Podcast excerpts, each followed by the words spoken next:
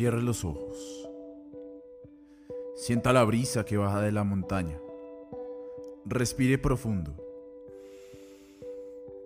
Sienta los olores de eucalipto entrando por su nariz. Cuando exhale, deje salir tristezas, penas y sinsabores. Estamos en el Parque Portugal, que fue nombrado así gracias a la gestión de un cónsul de este país en los años 60, solo que hasta unas décadas más tarde lo veríamos como está hoy. Un lugar discreto y de bajo perfil que se resguarda entre las casas inglesas, como comúnmente se les conoce.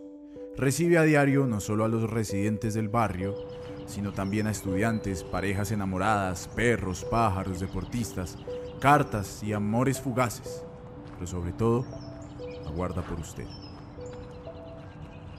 Distrito Che es un sello de barrio que busca devolverle la esencia a la comunidad barrial. Nos enfocamos en promover la oferta cultural del entorno desde lo comunitario, gastronómico, literario y arquitectónico. Hoy contaremos un poco de historia del Parque Portugal desde los años 30 hasta hoy.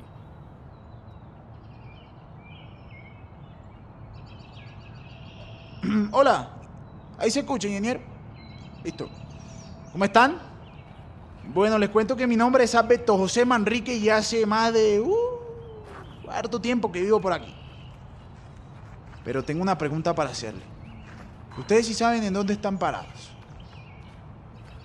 Oh, resulta que estamos en un parque discreto, de bajo perfil. Como para enmarcar en una novela o como para hacer una película, digo yo. Este parque es el Parque Portugal. Y por ahí en los 60, un embajador de, de- de Portugal quiso traer un poco de arquitectos de por allá, europeos todos, y hacer un azulejo, kiosco, hasta un laguito. Pero nada de eso, nada de eso sucedió. En 2015, en junio de 2015, se entregó este parque en la versión que lo conocemos. Eso sí, dista del plan de los urbanistas esos portugueses. Pero resulta que este sector se le conoce comúnmente como Chapinero Alto. Y desde los 70 fue cuna de los nuevos proyectos gastronómicos como Giuseppe Verdi, La Pulac y bueno, mucho más que siguen funcionando. Pero hoy en día hay unos recientes, Minimal, El Cebollero, Salvo Patria. Yo he ido allá a comer y es delicioso.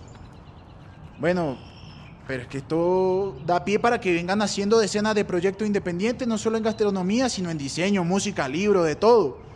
Este es el espacio más corto entre la circunvalar y la séptima. O sea, tú llegas de un lado para otro rapidito. Y como queda tan cerca de la zona G, bueno, tiene que poner una apuesta gastronómica diferente. Hay más de 30 restaurantes, hay mercados orgánicos, hay librerías, hay estudio de diseño, hasta una tienda de vinilos. Ahora, ¿le falta un teatro o no? Hola, compadre Ramón, ajá, mi hermano. Bueno, saludos, mi hermano.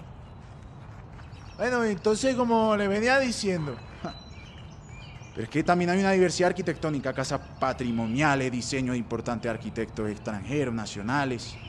Bueno, dicen los vecinos que por aquí existió un hospital bien antiguo, que era de lo más antiguo para bebés, la clínica de maternidad David Restrepo. ¿Y saben qué es lo que más me gusta de esta zona?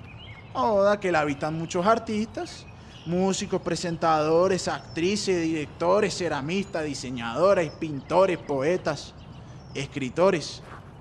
Y yo, el más importante, Alberto José,